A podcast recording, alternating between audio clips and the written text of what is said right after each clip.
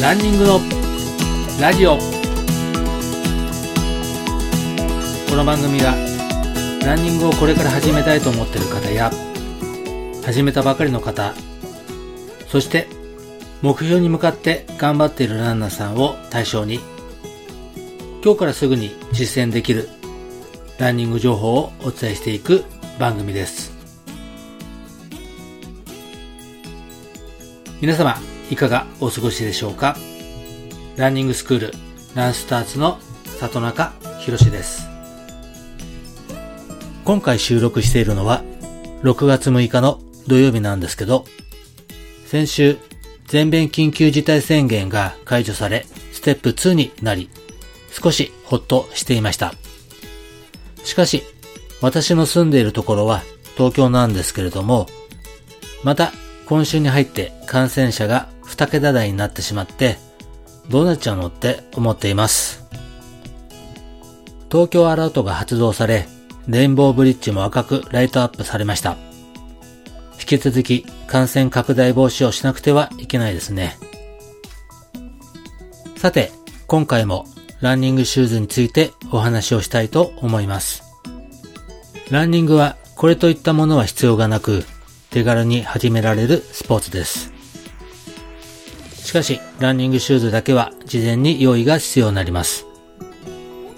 そして、選び方を間違えると、せっかく購入したランニングシューズをダメにしてしまったり、足を怪我してしまいます。そんなことがないように参考にしていただけたらと思いますので、最後までお聞きください。前回の放送でお話ししましたが、足のサイズは慎重に把握しておかなければなりません。通常履きの靴のサイズを参考に、まずはお店で試し履きをすることをお勧めいたします。シューズを購入していざ走り始めたのはいいが、何か足に違和感があることがたびたびあります。少しでも経験できるようにアドバイスしていきたいと思いますのでよろしくお願いいたします。二つ目は、着地の癖を把握しましょう。体が走ることに慣れていないうちは、着地時に何らかの癖があるものです。シューズを購入する前にチェックしましょう。自分の癖が明確になれば、シューズを選ぶ際にも参考になり、より快適に走れる一足に出会いやすくなります。シューズ選びに失敗すると、これからお伝えすることが起きます。まず一つは、親指の圧迫感があります。サイズが小さくて親指に圧迫感を感じるほか、サイズが大きい場合にも同様の違和感を覚えます。つま先部分にスペースが空きすぎていないか確認しましょう。それと横ですね。横の部分も違和感を感じた場合はサイズが小さい場合が多いです。その場合は、今、ランニングシューズでは、ノーマルタイプとワイドタイプ2種類が出てますので、そういったところのサイズを選んでみるのも一つあります。二つ目は、土踏まずが痛くなるということです。先ほど言った着地の癖や足の特徴を把握せずにシューズを購入した際に引き起こしやすいトラブルになります。扁平足の人がこれらの特性をカバーせずに走ると土踏まずに痛みが生じやすくなりますので、ぜひ注意して履いてみてください。そして最後3つ目ですね。水ぶくれができます。その時は、やはり靴っていうよりは、もしかすると靴下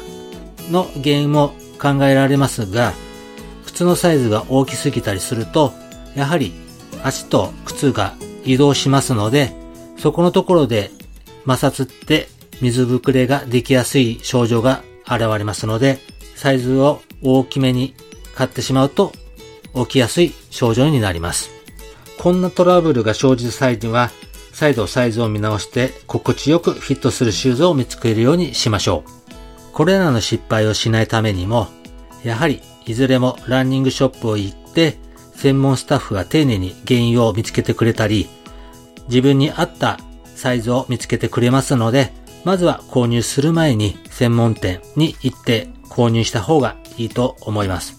今回はシューズ選びのルールをチェックしてみました。いかがでしたでしょうか？普段の靴と同じ感覚でシューズを選んでしまうと靴ずれや豆のほかフォームの乱れ最悪には足の怪我につながることもあります。番組紹介欄に LINE アットの URL を貼ってありますので、こちらの方に質問などがありましたら、ぜひお聞かせください。今後、番組内でも紹介させていただきたいと思いますので、ぜひお待ちしております。そして、サブ4クラス向けですが、YouTube の配信もしてますので、ぜひこちらの方も URL を貼ってありますので参考にしてみてください。アメブロ、ツイッターなども情報配信してます。